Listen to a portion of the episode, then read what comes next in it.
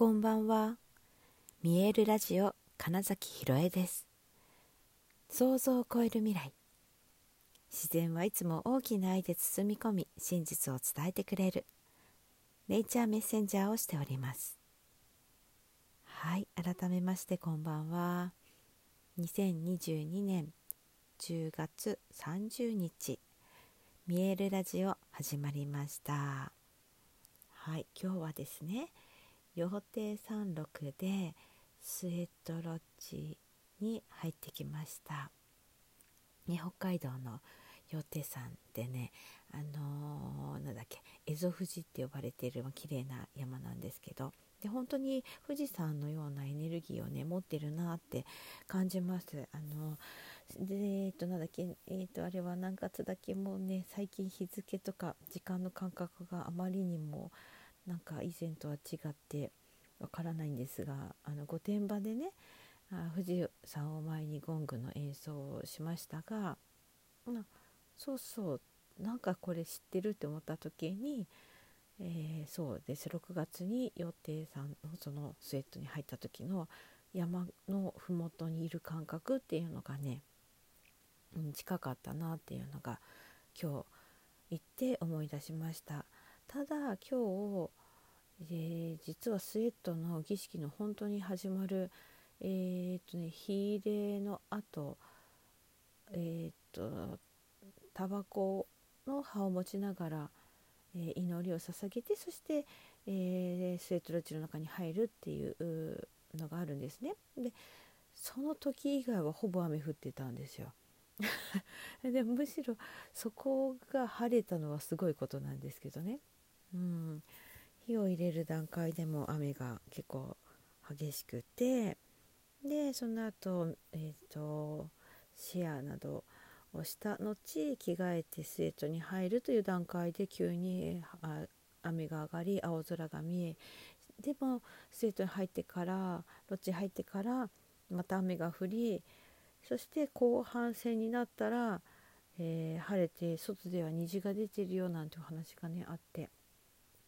あいろいろな者たちがやっぱり応援してくれてるんだなって思いましたし、えー、このね羊蹄山の土地がとてもネイティブに近いって、え主催の山ちゃんが話すんですよね。でそのネイティブっていうのはもちろんそのアメリカの、ね、ネイティブの土地土地のエネルギーに近いえー、動物や自然と本当につながりやすい場所だよっていう。で私自身は、えー、自分が生まれた北海道という土地っていうのもあって、えー、逗子のスウェットも入ったことあるんですけど、えー、それよりもやはり何かうんそうだ思い出すとか自分に帰るとかうん、っていう感覚がとても、うん、湧き上がりやすい場所だなっていうのは今日改めて入った時に思いました。6月はあなんかつながる喜びっていうところにすごいフォーカスしていたんですけど今日はえー、っとそのそれぞれのスピリットの、うん、意味とかが染みてくる感じがすごいあって。えバッファロークマイーグル。うん。それぞれの持つ大きさ意味合い、えー、地面と空とその天井と地上をつなぐという感覚っていうのかな？がそれぞれすごい深く入ってきてああよかったです。今ねちょっとね思い出しこそなんか体感として味わってみたんですけどなかなかそういう意味では言葉になりませんが、えー、自由自由なね自由な時はああそうそうイーグルが空から見守っているから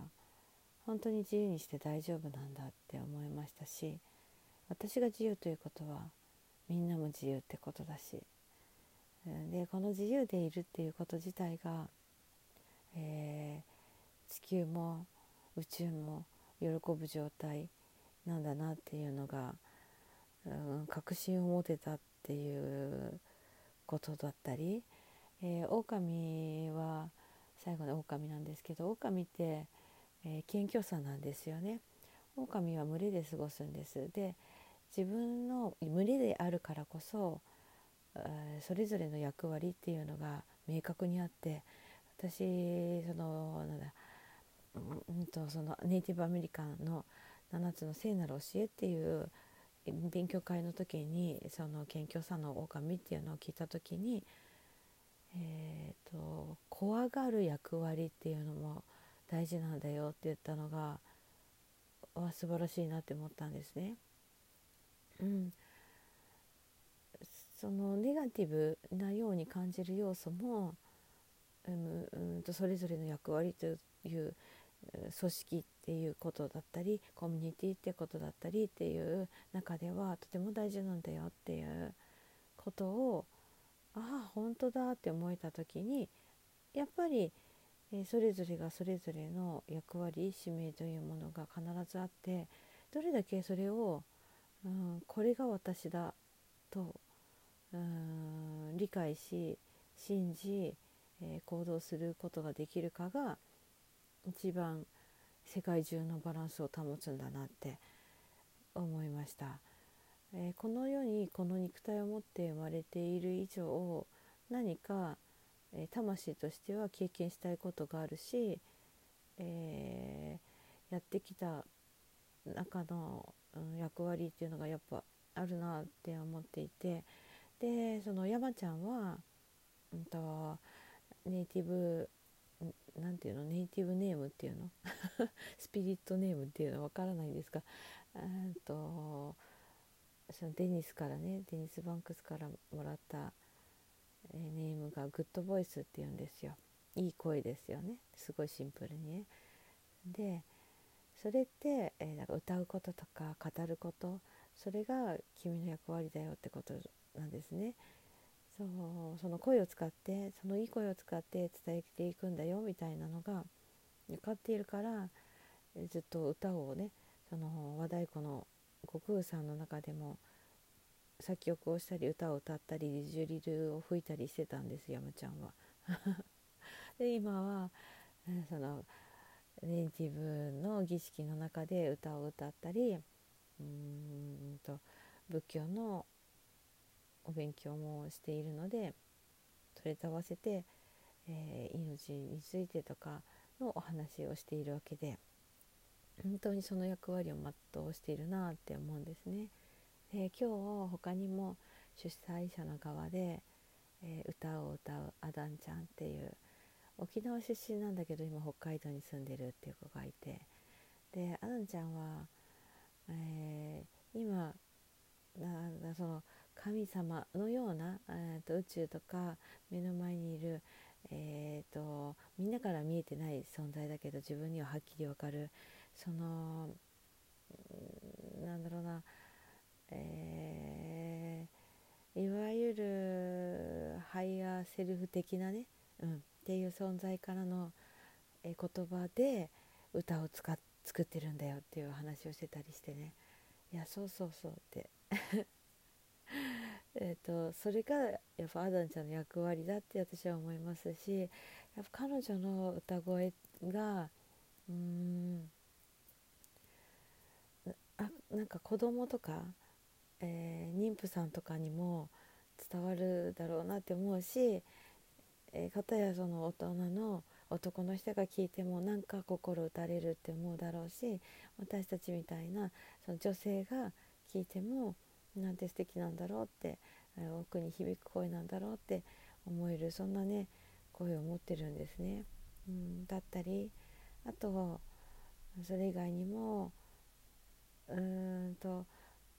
看護師さんというようなその病院みたいなので勤めてる方がいたらそれはそれでやはりその癒すということとかに対しての、うん、きっと役割が本当に強いんだろうなって感じましたし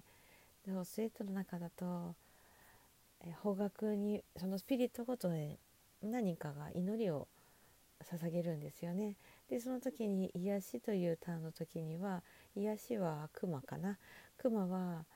えー、熊のスピリットは大事なことを教えてくれるのは働くことと遊ぶことと休むことこの3つのバランスが取れている時に最高の命の使い方だよっていうのを教えてくれてるんだけどそれはつまり、えー、自分の魂を大事にすることだし癒すことだし、うん、自分のことをちゃんと癒してあげられたら他人も癒してあげられるよねみたいな、ことなんだけどだからそれぞれのねやっぱり、えー、方角に、えー、四方だけじゃなくってね7つの教えっていうだけあって7つスピリットがあるんですけどそれぞれとすごく共鳴する多分ね皆さんの役割っていうのもあるんじゃないかなって、うん、っていうのがあって私は今日は特にだからその自由の部分がいい胸に響いたしその時にちょうど、えーと、祈りを捧げる番で、はい、そのさっき言ったようなことをね自由についての話をねシェアしたりして。いや見事になんかねまたちゃんと生まれ変わったなって思いましたしそうえ、ー、と終わった後、えー、主催のねじゅんさんからねなんか子供みたいなちっちゃな子供かみたいな顔してたねって言われてそれはすごい嬉しかったです。はい。そんな感じの、えー、予定36でのスウェットロッチでした。はいということで 本日もご視聴くださりありがとうございました。2022年10月30日。見えるラジオ金崎ひろえでした。おやすみなさい。